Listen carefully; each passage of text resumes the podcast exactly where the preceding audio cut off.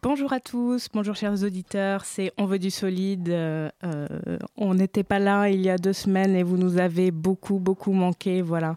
Euh, on est heureux de vous retrouver aujourd'hui sur cette magnifique euh, chanson d'Oli Sam Exquisite.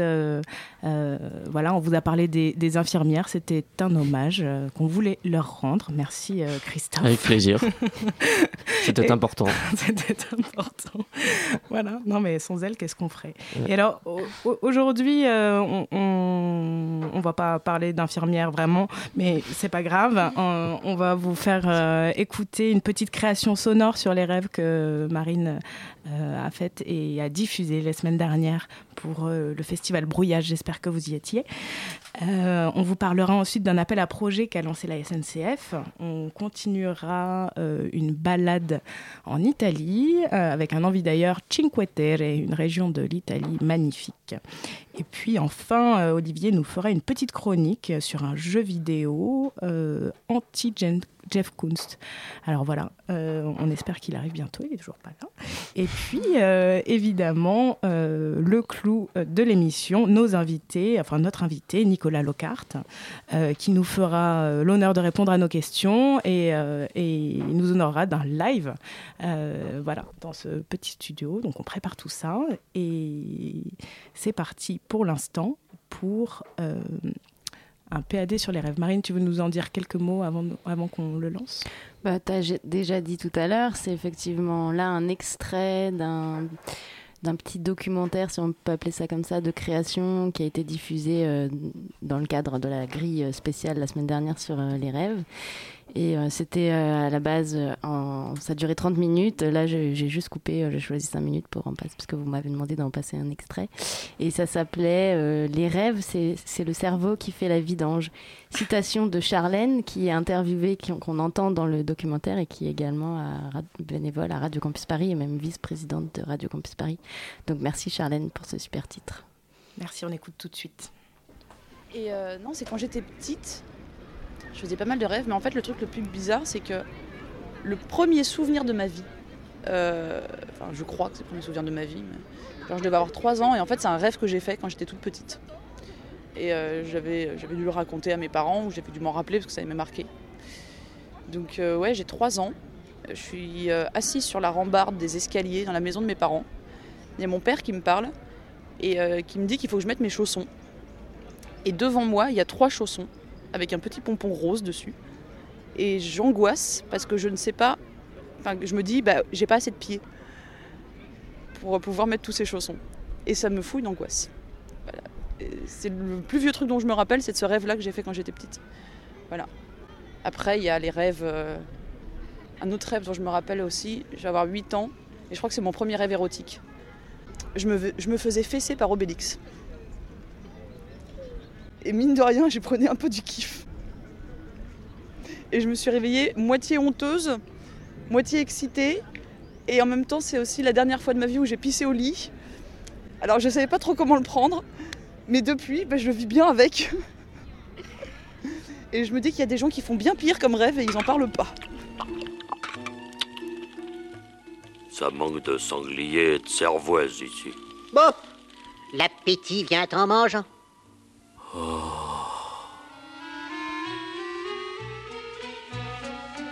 Quand j'étais petite, il y avait deux rêves euh, qui, ont été vraiment des rêves récurrents. Le premier, c'était suite à une balade euh, au bord d'un lac avec mes grands-parents. Et euh, suite à ça, je devais avoir 7-8 ans, je pense. Suite à ça, je rêvais que ma grand-mère se faisait dévorer par des grenouilles rainettes. Donc en fait, euh, si tu veux, on, arrivait, on faisait la balade, on arrivait au bord du chemin et il y avait plein de grenouilles, euh, genre euh, vraiment un troupeau de grenouilles, hein, il y en avait 25 000. Et ça couvrait complètement ma grand-mère et elle disparaissait comme ça sous les grenouilles. Donc ça, c'était un, un rêve qui était vraiment très très très bizarre. Et après, il y a eu un rêve pendant mon adolescence qui, à mon avis, est complètement lié à Oedipe et plein plein de choses comme ça. Mais en fait, je rêvais que j'étais dans une voiture avec mon père et qu'on avait un accident. Et je me réveillais à chaque fois qu'on touchait le sol, en fait.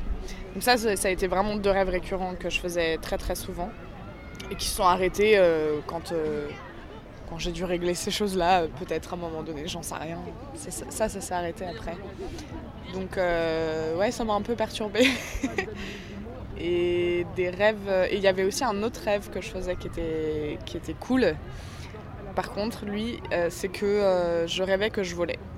Et ça, c'était parfait. euh, je me soulevais de mon lit comme ça, je passais par la fenêtre, je volais dans les montagnes. euh, c'est vraiment magnifique.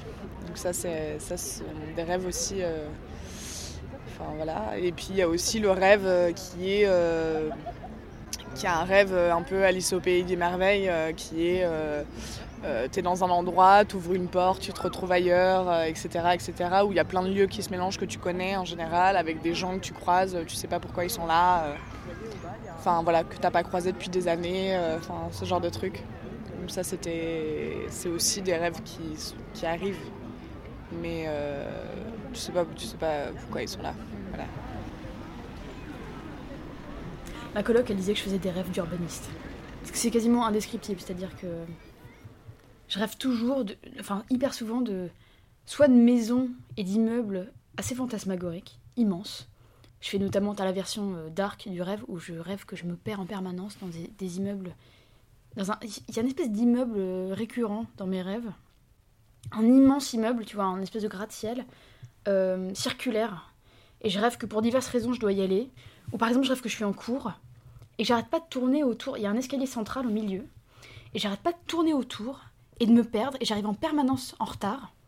Et du coup, j'essaie de descendre l'escalier du milieu qui tourne et qui tourne et qui tourne et qui tourne. Et qui descend jusqu'à plus savoir qu'en faire dans un, espèce de grand immeuble bleu comme ça, bleuté. Et il y a des portes tout autour et je joue jamais la bonne. Et quand j'arrive j'arrive à la bonne porte, en fait, le cours il est déjà fini ou j'en suis au deuxième ou, ou en fait c'est la fin de la journée, il faut que je rentre chez moi. Je me dis putain, faut que je rentre chez moi par où on sort. Et je continue à tourner sans jamais m'arrêter.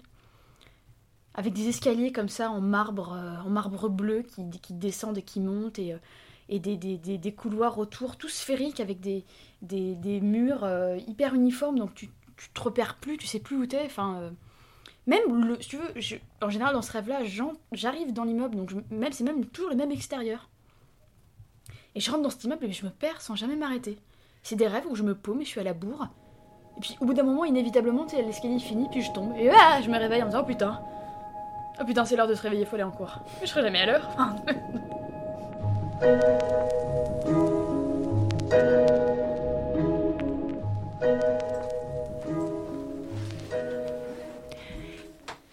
Et voilà, c'était les rêves, c'est le cerveau qui fait sa vidange. Merci Marine de nous avoir permis de rentrer dans l'intimité, quelque- en quelque sorte, euh, de euh, Charlène. Charlène, tout à fait.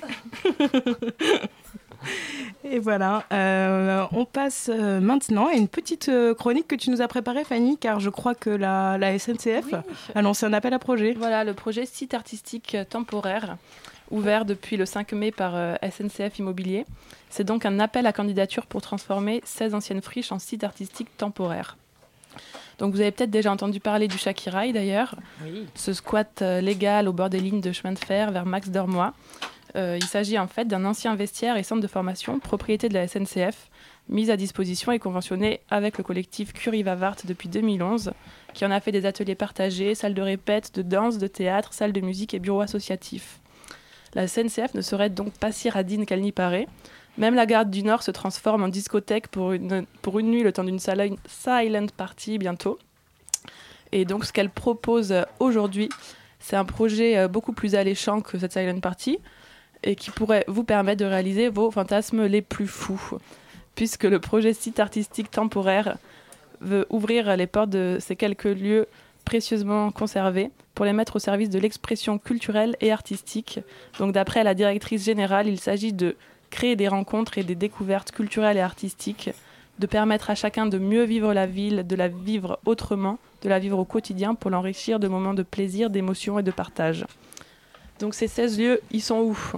Ils sont répartis sur euh, tout le territoire français, que la SNCF s'engage à mettre entre les mains d'opérateurs culturels après étude de leur candidature, à condition, une seule condition, c'est qu'ils soient autofinancés. Donc, d'après leur service de presse, encore une fois, la SNCF invite tous les opérateurs culturels à s'approprier son patrimoine foncier, halles de marchandises, châteaux d'eau, jardins, arches, viaducs, pendant quelques heures, quelques jours ou quelques mois, six mois maximum. Donc une des conditions, c'est que bien sûr, c'est temporaire. Et, euh, mais après, ça reste assez libre, puisque ça s'adresse aussi bien aux artistes qu'aux porteurs de projets, qui appartiennent au monde du spectacle, des arts plastiques, de la lecture, de la culture au sens large. Et il est même précisé, les candidatures proposant des fêtes ou des festivals sont bien évidemment les bienvenues. Ah. Incroyable. Ah, Au BDS, haute instance culturelle, on pourrait faire quelque chose peut-être. Ah oui, organiser des teufs dans des châteaux d'eau. Il y a une Voilà. cathédrale ferroviaire, j'ai vu un espace immense vers euh, Aubervilliers, je crois. Non? De la SNCF Ouais. Alors j'ai la liste euh, des projets sous les yeux. À Aubervilliers, oui, il y a. je crois qu'ils appellent dire- ça la cathédrale euh, ferroviaire. Non, alors à- Ah. ça c'est euh, au petit caillou, c'est les chemins des petits cailloux dans, dans le 93 à Saint- à Saint-Denis. Bon, c'est les cathédrales du rail. Voilà. C'est euh, 1700 mètres carrés. Et, euh, voilà. Euh, soyez prêts à relever le défi du gigantisme. euh, ancien site industriel à transformer en lieu urbain pour tous. Donc il faut que vous vous connectiez sur le site euh, www.siteartistique au pluriel.sncf.com pour aller lire tout le détail de, de l'appel à projet. Mais en gros, euh, voilà, vous avez jusqu'au 10 août pour envoyer votre dossier. Il y a trois phases de sélection, dont la dernière euh, qui est composée de personnalités du monde de la euh, culture. Il y a des gens du Théâtre national de Chaillot, de France Culture, qui, qui vont juger les, derniers dossiers retenus. Voilà, je vous propose de, de proposer un projet. D'accord. Ça, c'est Tam, incroyable. tam, tadam. Ça nous fait aimer la SNCF tout ça. Voilà, en fait, euh, la SNCF, peut-être qu'elle avait un problème de, de communication, qu'elle avait envie de, de redorer son image. Bah super, vive la culture. Lucie, tu voulais ajouter quelque chose? Oui, euh, investissons les gares comme le hasard ludique un peu aussi. Oui, C'est un peu le même genre de projet, oui. Exactement. Bien sûr, vous pouvez réécouter ce petit podcast qu'on avait fait. euh, ils avaient répondu à toutes nos questions, ils sont trop mignons, ils sont trop cool. Et le projet est génial. Oui. Voilà, merci beaucoup. Et, voilà, c'était l'appel à projet de la SNCF. Et maintenant, euh, un peu de vacances. euh, on s'échappe euh, en Italie. Donc, euh, je suis partie dans les Cinque Terre. Les Cinque Terre, c'est quoi? C'est euh, cinq petits villages qui sont suspendus à flanc de falaise, en dessous de Gênes, dans un parc naturel magnifique. Donc, on est au milieu de la nature, des citronniers, des orangers, des oliviers, et puis dans des petits villages très typiques italiens. Voilà, euh, c'est une carte postale de ce lieu charmant. On écoute tout de suite.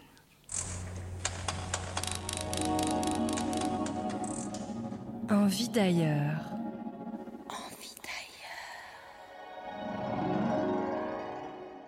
Mio nome? È Mario.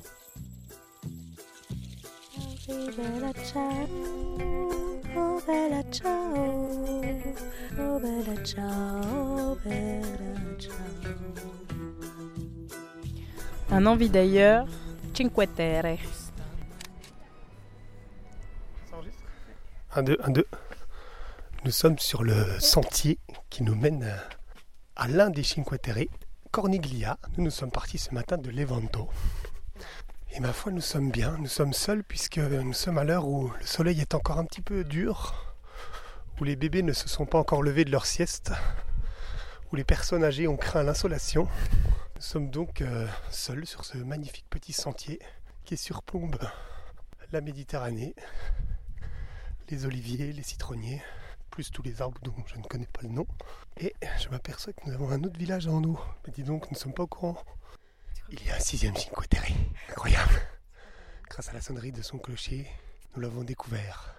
Oh, quel scoop Tous les touristes du monde entier seront affolés. Oh, J'ai l'impression d'être un Christophe Colomb des temps modernes. Je suis excité, mon cœur palpite. Si, si, véritablement, sous nos yeux, un sixième Cinque Terre. Gardons le secret, dites-le, disons-le à personne. Sauvons-nous. Et nous voici à vue du troisième Cinque Terre, Corniglia. C'est la pause photo. Voilà, on prend la température, la lumière et c'est le shoot. Est-ce que la photo est belle? Est-ce qu'on dirait une carte postale? Non, c'est mieux. Mieux? Fenomenale. ha cominciato a interpretare l'italiano. Et tel que vous l'entendez, nous sommes sur une petite terrasse de Vernazza, le deuxième village des Cinque Terre, avec une musique à l'italienne particulièrement romantique. Tu te trouves pas un petit peu bobo parisienne quand même. Est-ce que tu croques, t'enregistres des sons. C'est pas un peu trop. T'as mis tout ça avec ma... C'est la Dolce Vita, je trouve. We're living like in a Dolce Vita. Mm. Ce qui est énervant toi, avec ton putain de micro, c'est que au moment où tu appuies sur Rec, il se passe plus rien. C'est déjà trop tard. T'as dégainé trop tard. Vous aimez habiter ici? Si, Si. toute l'année, toute la vie. Toute l'année, toute la vie Oui. Ce qui frappe avant tout ici, à Manarala, c'est Voilà, ça? voilà. C'est qu'en fait, ils ont une, euh, un port, mais vraiment trop petit. Donc en fait, ils garent leur bateau dans la rue. Vous vieillissez ici, mais vous avez toujours habité ici? Si, Si. c'est mieux, c'est le mieux du monde. Mais qu'est-ce que vous, qu'est-ce que vous faisiez comme métier? Mestiere, di tutto, Tutto. tutto faccio io. Oui, notamment cet homme que j'aperçois loin en slip de bain. C'est pas tous les jours qu'on voit un mec en slip de bain. Et en plus, gaulé comme ça, honnêtement, j'ai envie de dire Italia. Sebastiano, guarda un po' che ti vuol parlare. C'ha il microfono in mano, digli qualcosa. Regarde, là, il marche, il y a la murette qui cache le fait qu'il est en slip. Là, bim Ouais Donc voilà, euh, Manarola, Manarola. Il diale- il dialetto di Manarola è uguale al francese. L'italiano è, è diffi- è difficile parlare italiano perché con una parola si dice tante parole. Tu vois? Et qu'est-ce qu'on va manger ce soir, Pierre Mille? Bah, c'est pas évident parce que là, on a déjà un peu fait le tour de la question. Tu vois, les mecs blasés, ça fait trois jours qu'ils sont là, ils ont ils ont l'impression d'avoir tout vu, tout fait. C'est vrai qu'on a fait les lasagnes euh, au four, al forno, comme ils disent, euh, au pesto, pas au pesto, des pâtes évidemment euh, à toutes les sauces, euh, cuit, du thon, du thon fumé, du thon, enfin du vrai thon quoi en fait. On, on redécouvre le thon. Tonno, el tonno. Peut-être pas elle, mais tonno c'est sûr. La farinetta, des pâtes à base de pois chiches a priori. Tout pareil, très fin, très gras aussi. Il y a ce délire de primi piatti, donc premier plat, secondi piatti, deuxième plat, même l'entrée avant. Euh, le ouais, qui- du coup tu comprends pas si c'est un amuse-gueule ou une entrée, mais en fait c'est une entrée concrètement. C'est pas évident, on est, on est pas à l'aise, hein, on n'est pas à l'aise quand on est français en Italie, on se cherche, on se cherche, on a un coup trop fin, un coup pas assez. euh. Francia, Paris. Eh, Francia, che paese? Que Paris? Oui, je sens qu'on va se, on va se nourrir de prosecco ce soir. Ouais, manger liquide, faut fêter la fin des vacances, c'est important. On a encore plein de vins mousseux à découvrir, et puis ma foi, plus ça mousse, euh, plus ça mousse. On a vu On a vu du, on a vu du prosecco. Et qui c'est qui a revoit du, pros- du prosecco Je ne peux pas dire ce que c'est. qu'est-ce qu'il a fait. euh. Bah si. Ah si, euh, il a fait des- des- des- des- des- la pipi à tous les, à tous les amis.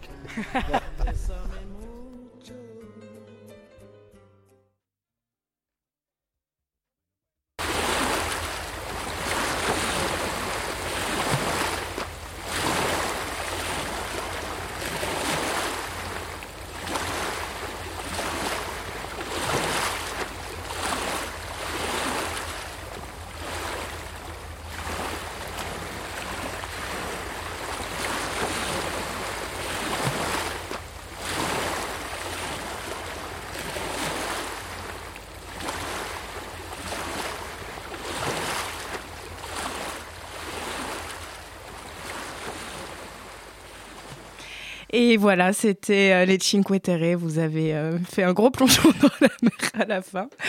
Euh, bah, on, va se reposer maintenant avec un peu de musique. Alors c'est Lise qui a composé cette musique et c'est une musique qui est choisie par Lockhart qu'on écoutera tout de suite après en live. Elle est avec nous dans le studio.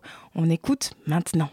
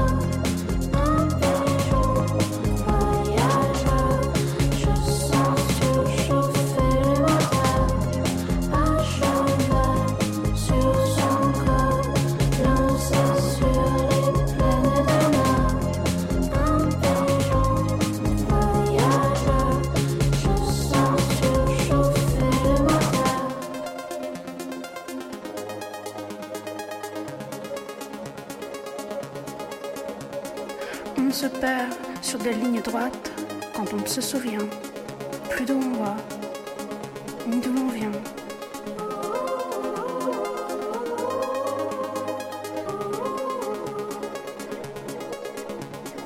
On se perd sur des lignes droites quand on se souvient plus d'où on va, ni d'où l'on vient.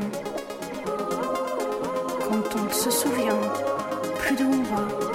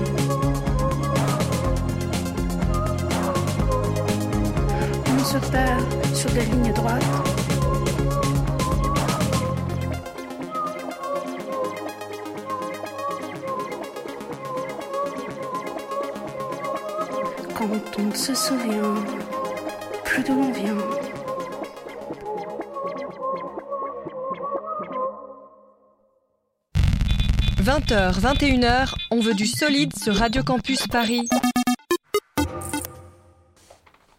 Et voilà, c'était euh, Lise. Le nom de la chanson, c'est Carrière Pigeon.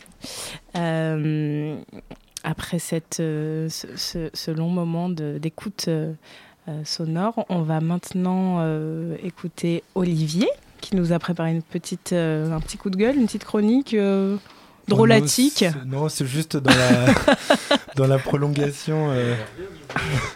Non, non, j'étais très très énervé contre Jeff Koons la dernière fois. C'est vrai. Et, et puis bah, je continue de l'être un petit peu parce que je trouve que cette exposition était euh, assez un peu une arnaque. Mais j'ai eu un gros bonheur parce que euh, dans, la pro- dans la prolongation du coup de, de cette, euh, de cette chronique un peu euh, haineuse contre l'exposition de Jeff Koons à Beaubourg, et bah, euh, j'ai découvert qu'il y avait quelqu'un qui le détestait encore plus que moi, puisqu'il y a un artiste qui s'appelle euh, Hunter Joaquin, et qui apparemment lui aussi en a gros sur la patate et déteste du coup euh, cet artiste sensationnaliste. Et quand on lui parle de Jeff Koons, eh bah, il a aussi le poil qui se hérisse. Donc il a créé un jeu vidéo, un jeu vidéo qui s'appelle Jeff Koons Must Die et dans lequel on peut désinguer au lance-roquettes eh bien, les œuvres du euh, plus euh, célèbre, je dirais, artiste contemporain, en tout cas le plus riche artiste contemporain, puisqu'il vend euh, des ballons gonflables pour un million d'euros. voilà. Donc vive euh, la répartition des richesses dans le monde. Et oh, je suis désolé, mais quand même. Il y a quand même ceux qui donc sacralisent Jeff Koons et qui le voient comme l'un des artistes les plus influents de ce demi-siècle. Moi, ce que je disais la dernière fois, c'est qu'on dirait vraiment qu'il a redécoré euh, la maison de Céline Dion. Et, euh, voilà, on ne parle pas de ceux qui le voient comme donc l'antéchrist de l'art. Et voilà, c'est un peu euh, ce que j'estimais. Et du coup, euh, il y a ce Hunter Jonakin qui a sorti ce euh, jeu vidéo. Alors, qu'est-ce qui se passe euh, du coup dans ce jeu vidéo? Alors non, on rentre pas dans un musée, on n'observe pas religieusement les œuvres de Jeff Koons, oh incroyable, la petite Cholina avec euh, avec en train de faire l'amour ou ce genre de choses ou des ballons. Non, au contraire, en fait, on a un espèce de lance-roquette et euh, donc on est comme dans un grand musée, donc avec des murs très blancs, un peu comme à Beaubourg où euh, d'un seul coup, avec votre lance-roquette, vous devez déboîter l'intégralité du coup des œuvres de Jeff Koons. Et euh, le plus drôle dans tout ça, c'est qu'évidemment, il y a les, les vigiles de ce musée qui viennent vers vous avec des lance-roquettes. Et du coup, faut défoncer l'intégralité de ces œuvres. Donc, vous pouvez vous faire plaisir tout à la fois les bouées gonflables, euh, son espèce de chien rose là, énorme, là, qui est hyper connu. Donc, ça aussi, vous pouvez le déboîter. Et le but, c'est qu'il reste absolument plus rien à la fin. Donc, voilà, c'est un jeu qui fait euh, vachement plaisir. Donc euh, voilà, je voudrais rendre hommage euh, à ce à ce Hunter Joaquin euh, assez rapidement donc dans cette mini chronique et euh, voilà du coup si vous pouvez vous procurer Jeff Koons Must Die surtout n'hésitez pas ça pourrait du coup véhiculer une ex- d'excellentes idées voilà pour euh, Pour se défouler. se défouler C'est formidable. Bah, vous savez ce que vous pouvez acheter à Noël pour vos enfants euh, l'année prochaine. Comment ça s'appelle ce jeu, Jeff Koons Must Die Must Die. Sur toutes les consoles? C'est euh, plutôt un jeu d'arcade. Sur quelle console, Olivier C'est un jeu d'arcade, c'est-à-dire qu'en fait, tu peux le trouver à la sortie de ton musée sur euh, ces fameux jeux qui se jouent, euh, tu vois, dans la rue, euh, enfin dans les dans des endroits spécialisés. Mais c'est euh, ni sur PlayStation ni sur Nintendo, parce qu'en fait, le concept est quand même assez Oui. limité. hein. Si à la limite, il y avait Picasso Oui, Die, peut-être il se ferait peut-être des ennemis en, en acceptant de diffuser ça. voilà. Sinon, ça peut être un bon cadeau de fête des mères aussi. Tout à fait. Hein Effectivement, ça approche de la fête des mères. Si votre mère déteste Jeff Koons, n'hésitez surtout pas. pas. Ça lui fera plaisir. Merci Olivier. Euh, il est temps d'accueillir euh, notre artiste euh, Nicolas Lockhart. Bonjour. Bonsoir. Bonsoir. Euh, Nicolas, tu vas nous parler de ton projet euh, musical Lockhart et je crois que je laisse la parole à Lucie qui a préparé quelques questions pour toi. Pour te cuisiner, tout à fait. Je pensais que Lockhart, c'était une seule personne, mais tu es aujourd'hui accompagné de tes fidèles acolytes, Guillaume qui veille au grain et fournit les chewing-gums, mais eh bien, Ça, tu viens de l'écrire, ça. fais bien attention au son. Et euh, Lise qui euh, va être un peu la surprise d'aujourd'hui aussi. Voilà. Euh, ce qu'on peut, on peut dire de ta musique, que c'est de la pop électronique nonchalante. C'est moi qui ai trouvé ça. Je sais pas si tu es d'accord, tu me diras. Euh, tu parles de ta vie de tous les jours de manière poétique et assez crue aussi parfois. Tu fais partie du top 20 des découvertes à suivre en avril selon les Un Rock Lab. Tu es dans l'air du temps définitivement. La classe. Euh, Nicolas Lockhart, est-ce que tu peux nous dire comment est né ce projet et comment il évolue un peu pour que d'une personne vous passiez à un plus? Ouais. Alors déjà, à plus, euh, il y a François qui n'est pas là ce soir et qui euh, m'accompagne d'habitude aussi. Euh, Lise, c'est trop cool qu'elle soit là ce soir puisqu'on a fait un duo du coup sur mon prochain EP qui sortira pas tout de suite mais bon, qui sortira un jour. Et, euh, du coup c'est chouette parce que j'aime beaucoup ce titre et du coup c'est cool qu'elle puisse venir de temps en temps l'interpréter avec moi. On a de la Voilà. Et euh, voilà, donc on joue souvent à trois maintenant. Je jouais tout seul avant sur scène. Mhm. C'est un projet solo-solo au départ, donc euh, j'écris tout, j'enregistre tout, euh, j'interprète tout, je mixe tout et euh, voilà. Il n'y a Ça plus qu'à envoyer au mastering. il y a longtemps? Ça a commencé, bah, le premier sorti en avril 2014, D'accord, donc pas très longtemps. il n'y a pas très longtemps, voilà. Après, ouais, c'est un premier, premier projet solo un peu plus abouti. J'ai toujours bricolé de la musique euh, avant et là il y avait la volonté d'aller un peu plus loin et puis avec le chant, tout ça. Tu faisais de la musique euh, pour toi Voilà. seul avant? Ouais, puis je travaille aussi là-dedans, donc euh, je fais beaucoup de production à côté.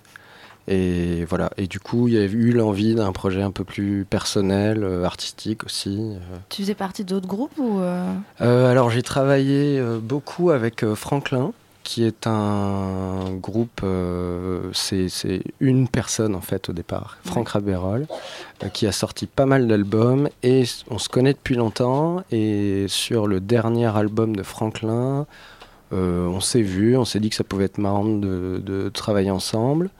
Et du coup, on a fait un album qui s'appelle Cold Dreamer, qui est sorti pareil l'an dernier, sur Plug Research. Et, euh, et voilà, et du coup, c'était une très chouette collaboration. C'est très, très sympa. On a bossé en studio. Après, du coup, je l'ai accompagné aussi sur scène. Et ça t'a donné envie de te lancer tout seul Ouais, alors je- moi je montais toi. déjà mon truc aussi en parallèle. euh, je bosse euh, en prod aussi à côté. Donc François, avec qui m'accompagne d'habitude, qui n'est pas là ce soir. Mais qu'on ouais, salut François. et, et en fait, lui, je travaille avec lui par exemple sur son projet solo. D'accord. Donc on enregistre pas mal de trucs ensemble. euh, Des croisements de vos influences, vos Ouais. envies. Ouais, exactement. Sa- alors c'est sa musique. D'accord. Ça s'appelle François Club, c'est très cool. Il a un autre projet qui s'appelle Foca aussi, qui est bien. Il joue pas mal en ce moment. François Club, ça va venir un petit peu plus tard, là, mais euh, ça se prépare pas Ça se mal. prépare aussi. Ouais. Et, euh, et voilà, donc tout ça, ça se croise pas mal. Avec Mhm. Guillaume aussi, on s'est rencontrés comme ça. Il a un projet qui s'appelle My Broken Frame, qui est euh, chouette. Il sort un album à la rentrée. Et, euh, et du coup, on s'est connus, je sais même plus comment, mais ensuite, depuis un moment, je l'ai remixé. Il, est en train de me remixer aussi. Enfin, tout ça, ce monde se remix, Et tout ça se aboutit, mixe. euh, euh, voilà. Voilà, à ton premier EP en 2014. Voilà. Du coup, avec tes nouveaux bandmates, j'avais vu ça comme, comme euh, terme sur ton Facebook, je trouvais ça stylé. Ok. Et euh, du coup, je me demandais comment tu crées du coup en groupe euh, tes influences. Est-ce que tu as des artistes qui t'ont réinfluencé ou euh, c'est Ouais. ta vie de tous les jours? Ça a l'air d'être. Alors, les, les- les textes et la musique, ça n'a pas grand-chose à voir. D'accord. Dans l'interprétation du texte, si, évidemment. Enfin, dans le, dans le phrasé, oui, mais pas dans le, le- le fond du texte. Euh, le texte, tu l'as bien senti, c'est un peu ma vie de tous les jours, c'est un peu frontal. C'est Ouais. voilà. Alors j'essaye de temps en temps d'être un peu plus poétique, enfin prendre un peu plus de distance, euh, voilà. Mais euh, bon, je reviens souvent à, à la vraie vie. Ouais. Et pour la musique, c'est souvent issu ouais, de, de pas mal d'influences. J'ai envie de, de faire des trucs, euh, de, de faire des trucs un peu plus euh, disco, un peu plus euh, gainsbourgien. Enfin, c'est des envies ça part de là. Voilà. Ouais, on en parlait tout à l'heure. C'est une de tes références du coup, Gainsbourg? Ou du coup, du tu y ouais, penses? une référence. Enfin, ouais, ouais, ouais. Bah, si, évidemment. je, je- je suis un grand fan, hein, mais comme. Enfin, je pense comme beaucoup de monde en France. Et ça va aussi un peu dans l'évolution du coup de ta musique, j'ai l'impression, parce que j'avais vu que tu avais joué en mars avec euh, Marc Dess et Victorine au pop-up Ouais. du label, une soirée France Galipette. Ouais. Et du coup, euh, la question c'est, c'est de nouveau à la mode de chanter en français, c'est plus, euh, enfin comment dire? Ah, bah, je chanterais- si c'était pas à la mode, je chanterais pas en français. hein. Bah oui, c'est ça. T'imagines bien, Bah suis ouais. les modes en fait. Ouais. Non, mais ce que je voulais dire, c'était que effectivement. L'an prochain, c'est russe, je suis dans la merde, je parle pas un mot de russe. Il y a un côté super euh, qu'on trouvait super désuet, tu vois, genre il y a quelques années de chanter en français, c'est très difficile d'être Bah, y- juste en français ouais. puisqu'il faut, faut quand même, enfin tu vas être un peu poétique et puis toi tu parles euh, assez crûment et assez simplement de la vie et du coup euh, j'ai l'impression que c'est un peu vers ça que tu vas, comme si euh, il y avait une, un- un- une façon de chanter en anglais et une façon de chanter en français qui allait Ouais. vers quelque chose de plus personnel. Est-ce que c'est vrai ça ou pas? C'est compliqué comme question, c'est long en tout cas. Ouais, c'est long. Du coup, j'ai perdu le début. La question c'est ouais. chanter. en- Est-ce que tu vas vers euh, plus de chants en français? Est-ce que c'est parce que de plus en plus ton projet devient euh, non pas personnel mais intime un peu? Ouais, non, en fait, c'est surtout une question d'assumer de chanter en français. C'était Ouais. pas évident au départ. Ah, il y a ça quand même. Euh, Il y a le fait de se jeter à l'eau pour faire euh, des trucs tout seul et se dire que c'est cool et essayer de les montrer aux gens déjà. C'est bon. Enfin, c'est pas simple Ça pour tout le monde. pas. Et euh, après, chanter en français, il y a un truc hyper personnel, quoi, Mhm. puisque en France, on écoute les paroles. Oui. Et du coup, c'est un peu compliqué. Et, euh, et voilà, et du coup, il a fallu se jeter à l'eau. euh, c'est euh, le fruit de- d'écoute de trucs un peu cool qui m'ont déclenché. Il y a Arnaud Florent Didier, je sais que ça m'avait beaucoup marqué. J'avais trouvé qu'il avait un truc hyper impeccable, quoi. Et, et du coup, c'est motivant. Ouais. euh, de se dire qu'il n'y a pas que Gainsbourg, euh, il y a euh, 50 piges qui étaient capables de faire ça bien et que depuis euh, tout s'est arrêté. Non. Et du coup, non, mais il y a des. Voilà, et du coup, bah, ça donne envie d'essayer, puis t'essayes, et puis ça donne un titre sur mon premier EP, et le prochain, il est qu'en français. Qu'en français. Voilà. Pro- euh, prochaine EP dont tu peux nous parler Il arrivera bientôt, Ouais. tu dis T'es en train, Euh, alors, en train de ouais, ouais, ouais, ça, ça sortira a priori plutôt, euh, plutôt à la rentrée. Après, après cet été, ouais. Pour Moi, des. je trouvais que pour avoir eu le euh, privilège d'en entendre des Mm. bribes, Mm. que ça faisait vachement bien euh, album de vacances. Il y avait un côté hyper euh, solaire. Ouais, je mise sur le printemps, euh, le l'été indien. voilà, rentrée, hein, ouais. Ouais. d'accord. Vous aurez le privilège de l'écouter qu'en septembre, du coup. Ouais. Ton prochain EP, t'as déjà un nom? Euh, il s'appellera sans doute Jamais 203, puisque pour moi, c'est le titre euh, phare. Mhm. Et du coup, c'est celui sur lequel je suis accompagné par Lise. Oh, Voilà. mon Dieu, tout, tout s'enchaîne à merveille. Mais ouais, c'est parfait. Est-ce qu'on pourrait euh, peut-être passer au live? Est-ce que tu as des actualités dont tu veux nous parler? Prochain concert? Concert Alors, plus tard, du coup, avec ce prochain EP Euh, bah, du coup, ouais, il y a quand même des petits concerts euh, à droite à gauche qui sont pas dans le cadre d'une promo de sortie Non, non. de disque, hein, mais euh, euh, je joue euh, la semaine prochaine avec, Ah. euh, ouais, avec Guillaume et François. euh, au centre commercial, euh, Ah. non, la Je boutique la dans mode. le dixième. Tu ouais, non, je suis hyper à la mode. Euh, pour un, c'est un truc euh, événementiel, mais c'est cool. Euh, Super. Voilà, donc venez d'ailleurs nombreux, hein, ça va être chouette euh, dans la rue, un peu euh, dans le centre commercial dans le 10e, rue de Marseille. C'est euh, le 21 Mai. Jeudi. jeudi, c'est ça. Et puis après, euh, faites de la musique, euh, trucs comme ça. Mais euh, ça, vous pouvez avoir toutes les infos de toute façon sur ma page Facebook, Très bien, qui est Facebook slash Lockhart Lockhart, très bien. comme ça se prononce. Ok. Et, et voilà, et puis suivre un peu mon SoundCloud. Je pense qu'il va y avoir quelques petits morceaux qui seront dévoilés aussi avant la sortie. ouais. J'ai vu aussi que tu avais mis une chanson qui s'appelle Futur en ligne. Le futur. Le ouais. futur. Ouais, ouais. Ça aussi, c'est un peu euh, de la nouveauté. Bon, alors, du coup, on me fait signe qu'il faut que. que Qu'on nous- passe, euh, Voilà. À la, Donc au je vais gros m'exécuter. truc. Ouais. Merci en tout cas Merci. pour cette interview passionnante. Et euh, place au live. Merci Nicolas. Donc on le laisse s'installer Oui, avec Lise, avec Lise. qui est là.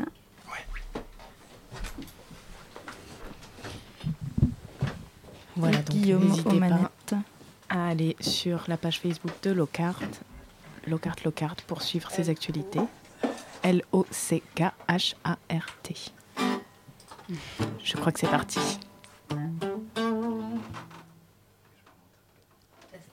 Dernier petit réglage.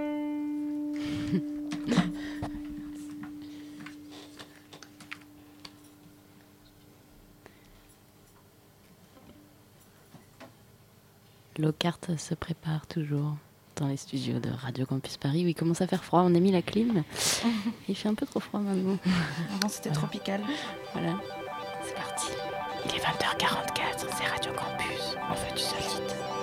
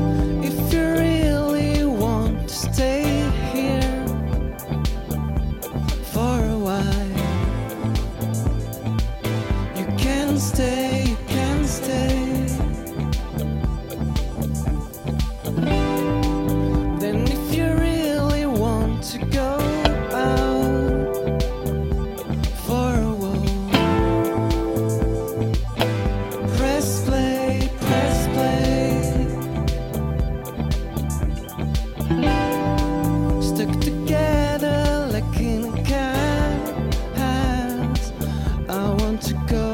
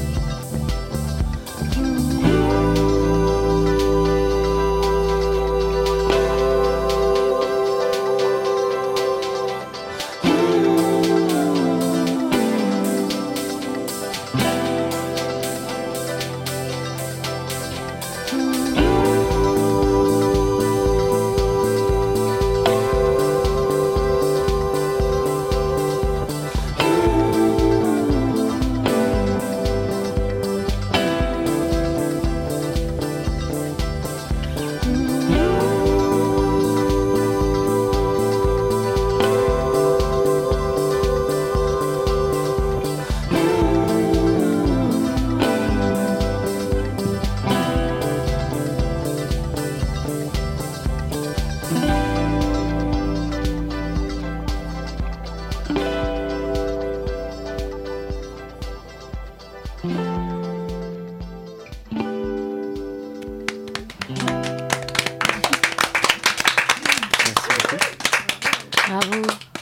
Press Play, c'était la version en. Le prochain s'appelle Trop tard, ça c'est nouveau.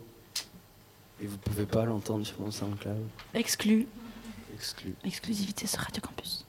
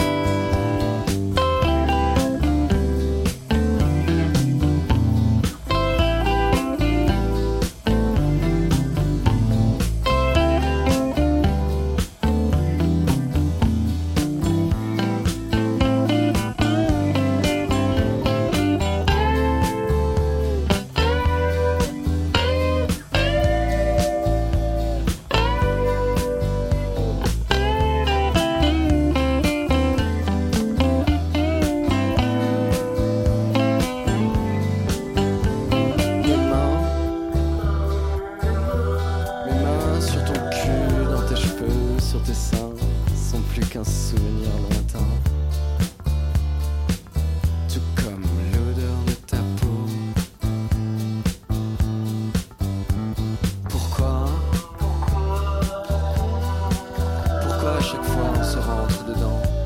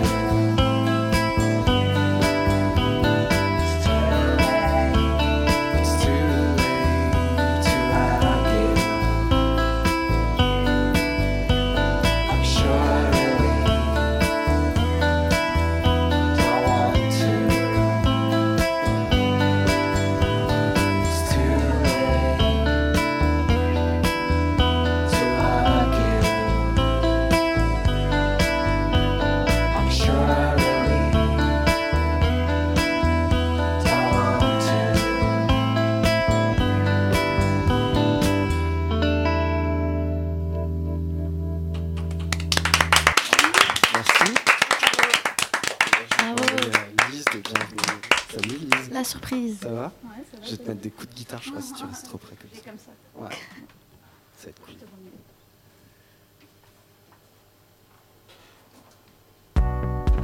T'es parti un mardi à Aix-en-Provence.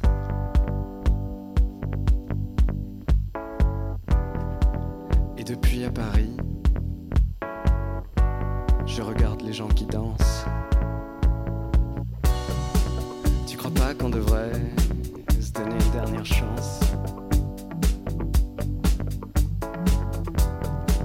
En tout cas, reviens vite. Si comme moi tu penses que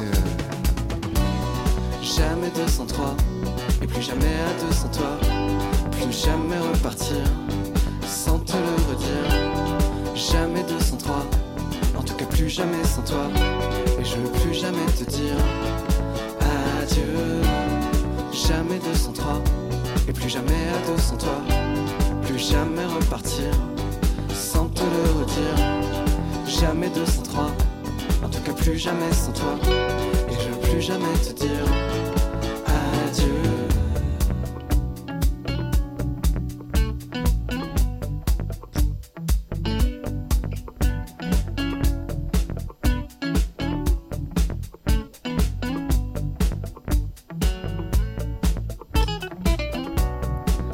Je t'envoie des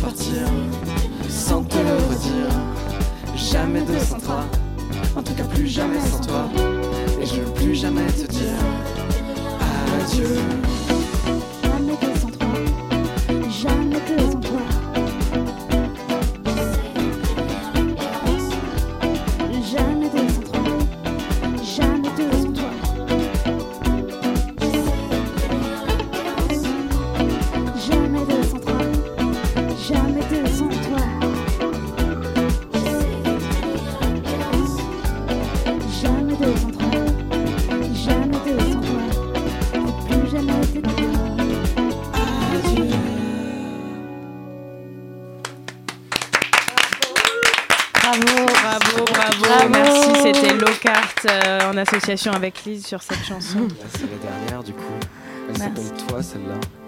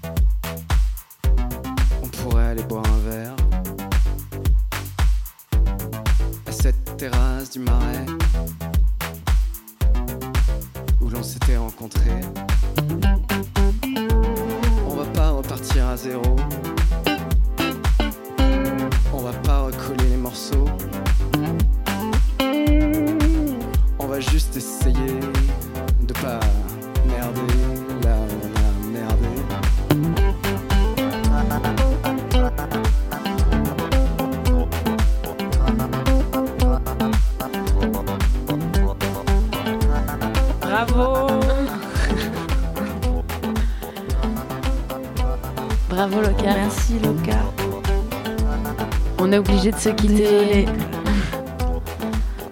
On est obligé de se quitter et laisser la place à BRTZ Radio Show. On vous retrouve dans deux semaines. Merci de continuer à faire le bled. Merci Locart, à bientôt, au revoir. Merci Lise, ciao.